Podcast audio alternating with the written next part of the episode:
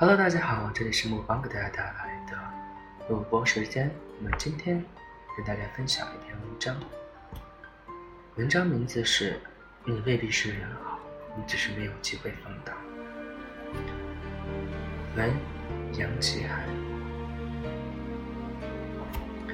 毕业后，自己要承担自己的一切开销，便不得不精打细算了起来。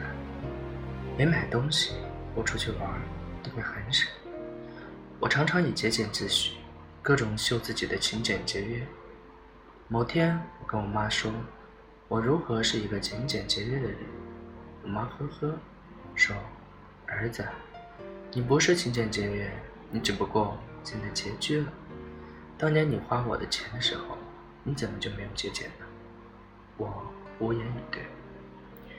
小时候认识邻居一叔，是公务员。十年前，他处于边缘岗位，总听见他谩骂贪官、咒骂腐败，家里也确实经济条件一般。我们觉得他肯定是一个好干部。后来，这叔被提拔为某实权部门的副处长，前几天落马了。我很呆，听他妻子说，原来叔靠边站的时候，真的对腐败恨之入骨，但是后来有了权力。尝到了腐败的甜头，一样吃拿卡要，邻居听后无声唏嘘。圣经中记载了一个故事：Peter 三次不认主，大意就是耶稣跟门徒说完自己将要被刑拘以及判刑，Peter 立即表示誓死捍卫耶稣。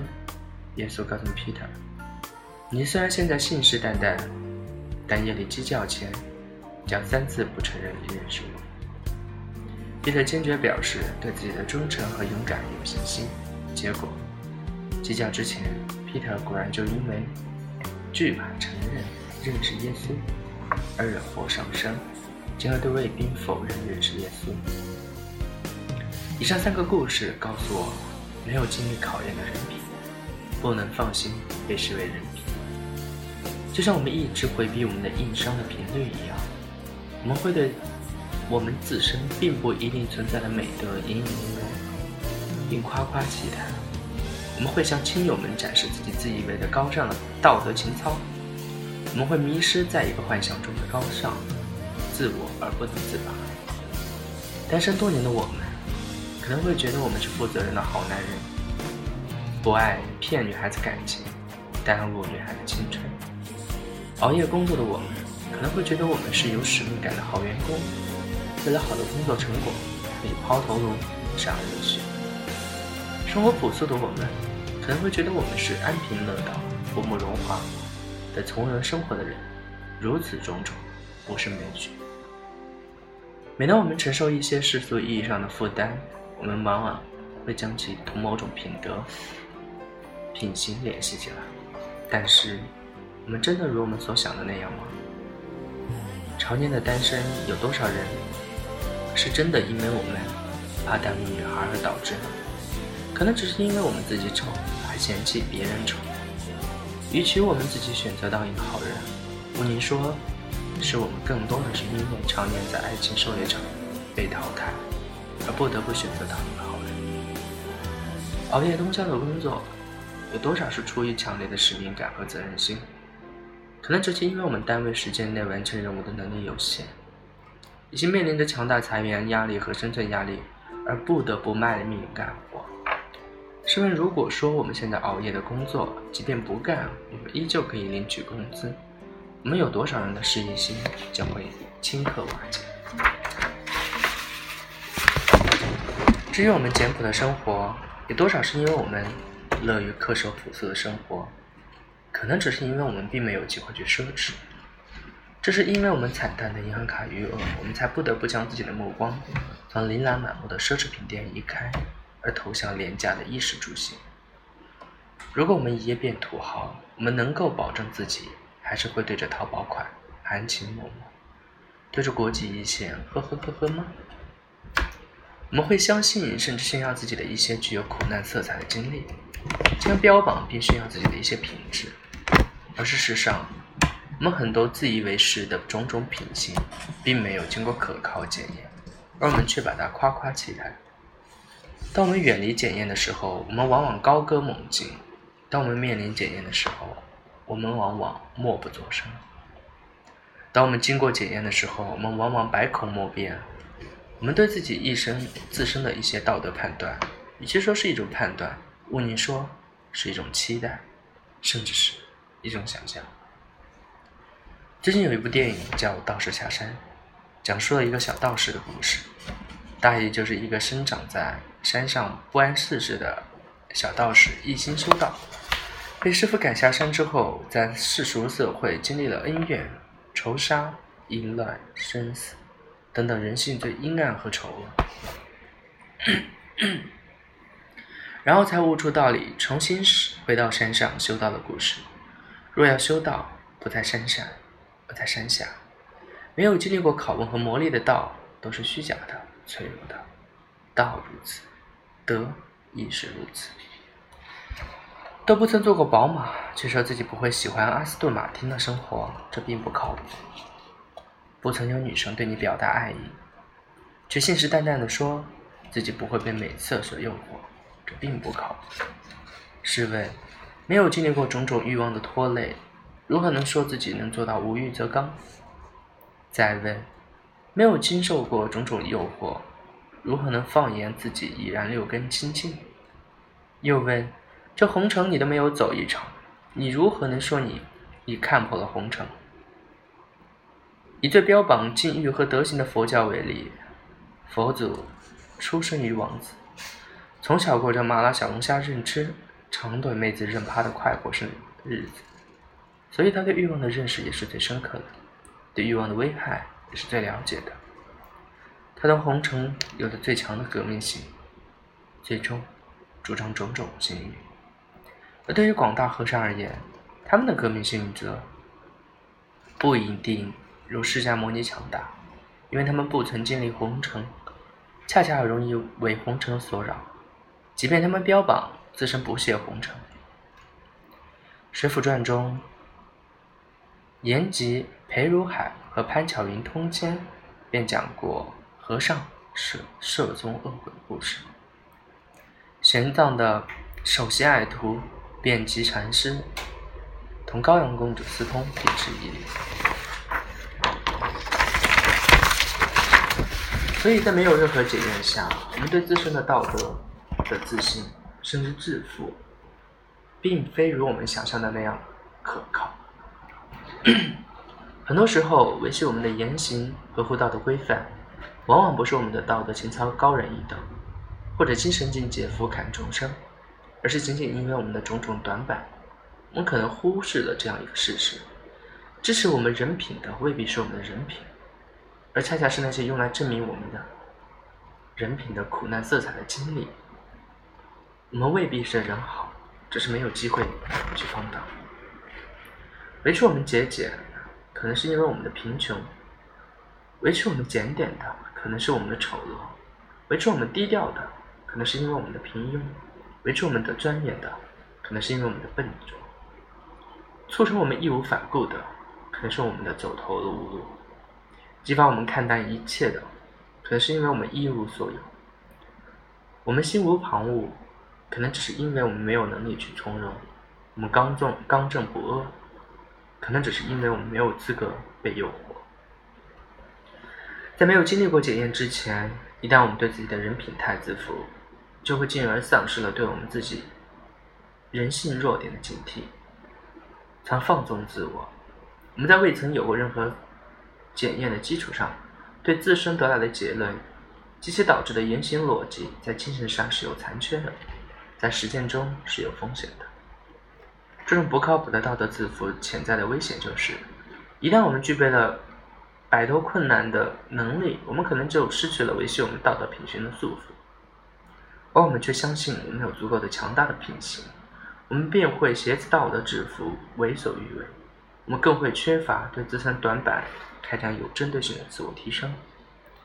尝试第一口 K 粉的吸毒者，没有不觉得自己足够坚强，可以抵制这种毒瘾的，而忽视了对外交友的谨慎。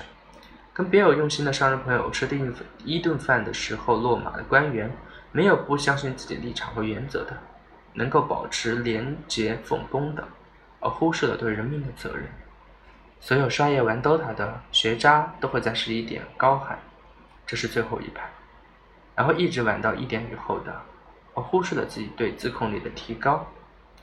每一个爱逛淘宝的萌妹子都会一边相信自己的价值判断能力，一边买着一大堆三天后就后悔的杂七杂八的东西的，而忽视了对自己个人理财能力的提升。行文至此，我们可能会觉得我们太过妄自菲薄，道德虚无。这里必须强调，我们毫不质疑种种美德存在于我们身上的可能性，我们更绝不否认任何一个有美好品德的人，而是突出强调要警惕我们种种美德的可靠性。我们不是要说我们都是不道德的，或者没有检验就不能说自己有道德，而是强调我们未必如我们所想的那么有道德，以及。我们要对自己的道德判断更谨慎，就像对个人能力的高估一样，对个人品行的高估一样会对自己和他人造成伤害。当我们对自身道德品行有警惕的时候，我们做事还会心存顾忌，投鼠忌器；当我们对自身道德品行盲目自负的时候，我们则很容易肆无忌惮，伤痕累累。一旦缺乏对自身道德操守的警惕和对自我提升的敬畏，我们会做出更多的傻事，一些让我们大喊三声、后悔一生的傻事。质疑自我的目的不是自我否定，而是自我提升。对自身道德的拷问，旨在提示一种谦卑，一种对自身道德品行的谦卑，从而存留对社会、对人生的谦卑。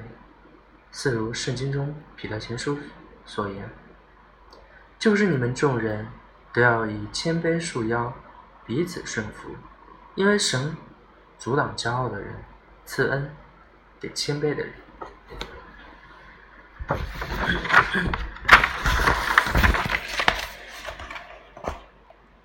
读文完毕，在这里跟大家分享一篇这样的文章，不是说让大家怀疑自我，也不是说让大家否定整个社会上那些品德良好的人，不是如此。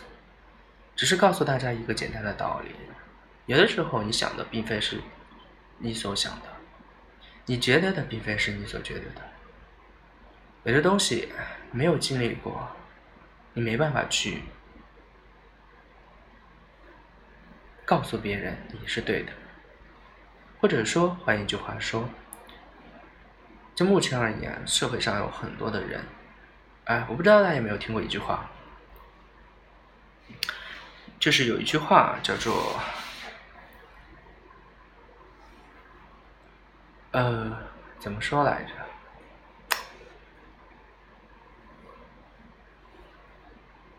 岁月静好，大家一定听过这样一句话。很多人也都说过自己想要成为一个岁月静好的女子，或者说成为一个任天空云卷云舒的一样的圣人。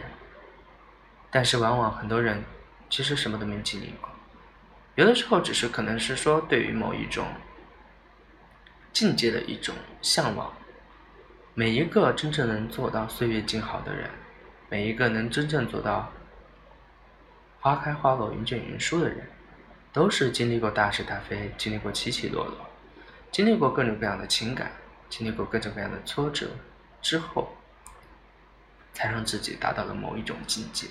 那就是岁月静好的境界，而不是说我们在没有找到对象的时候就说岁月静好就好，也不是说在你什么都没有经历的时候就能看淡一切。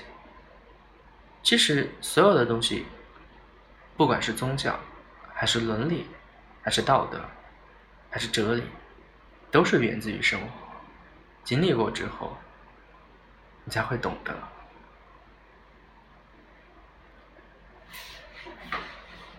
正如文章所言的很多事情，我们听说过很多很多那些求富的，那些求官二代的，或者说看到过很多炫富的，或者说看到过很多有权有势的官二代的为所欲为的行径，我们都是痛斥，都是痛恨，都是谩骂。其实又有多少人是真的是因为品行的问题？又有多少人是因为只不过自己不是那样而已，没有那个机会，或者说你不是富二代，你也不是官二代，你没有体会过那样的生活。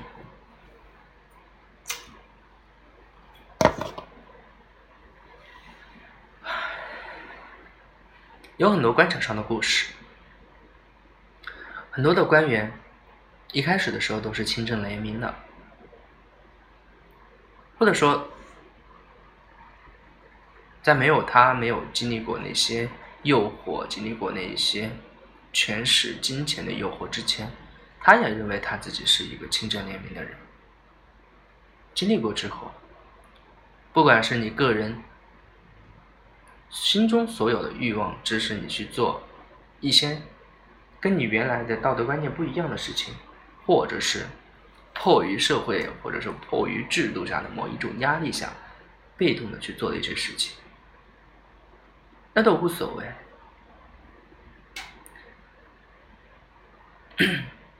其实这个世界，有的时候跟我们看到的真的不一样，很多的东西我们都不知道。但是世界到底是什么样子？我们有没有必要去把它弄清楚？我觉得没有必要。我觉得作为一个普通人，或者说作为一个年轻人，我们最重要的东西还是做好自己。有的时候，听到别人在发表一些言论的时候，我们可以静静的听着。我向来。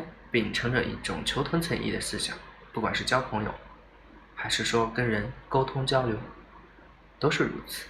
每个人都有发表自己看法的权利。我们要做的，我们可以听你的看法，可以听别人的看法，但是我们要保持自己内心的一种清醒。比如说，哎，比如说一个老人摔倒了，很多人就会觉得，哎，当时那个。彭宇扶了个老人，然后被讹了，或者说社会上被讹的人多了去了。你看到这种情形，你就会想：我要是去扶他，我会会不会被讹呢？确实有可能，确实有可能，无法否认，这个社会就是如此。你可能真的会被讹，但是我们要不要去扶他呢？我觉得还是要的。保持着自己内心中最单纯的那一份心。你最初的想法是什么？我就要扶他，因为我们正常来说，我们是传统观念告诉我们，或者说我们有从小接受到的教育，或者说价值观，告诉了我们就是尊老爱幼，告诉了我们就是学习雷锋，要做好事，要怎么样怎么样怎么样怎么样。这反正我们就觉得，从内心深处的角度上来说，我是有必要去扶一扶他的，把他扶起来。被讹了怎么办？留下证据。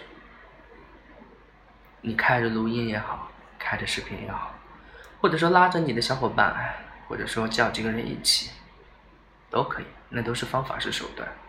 我们的目的就是维持自己的本性，什么事情都是如此。但是我们也要学会如何去保护自己。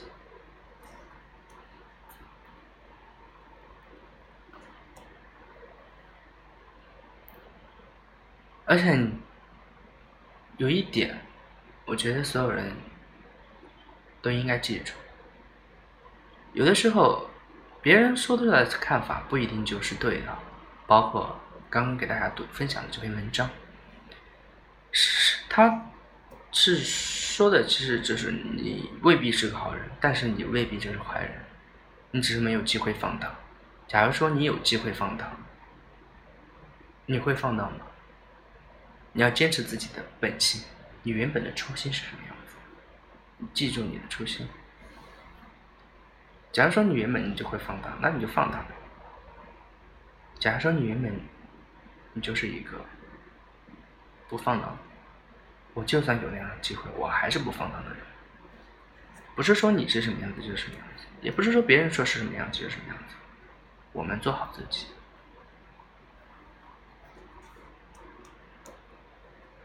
啊，然后在这里呢，我不知道有会不会有人听到这里啊？啊，因为录播的话，我不确定有没有人会把它听完，但是我希望大家能听到这里。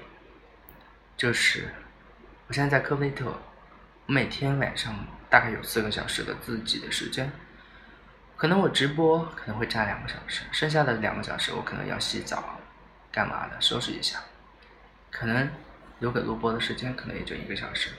还要录音，有的时候还要看书，所以我的时间不是特别多。但是我还是会要做个播，为什么我要做呢？因为不是每一个人都可以熬夜听我直播。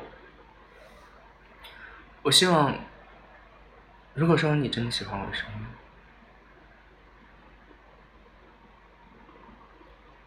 或者说，我希望，就算我不直播的时候，也会有我的声音在陪伴着你。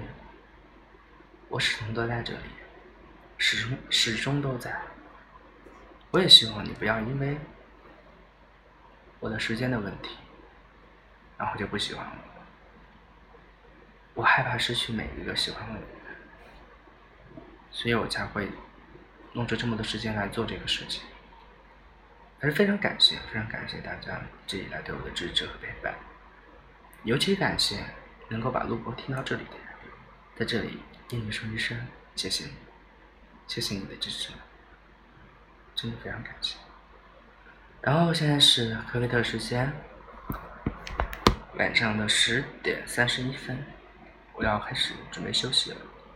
今天的录播就到这里结束了，谢谢大家，谢谢大家的陪伴，祝大家每天都有好心情，爱你们，嗯。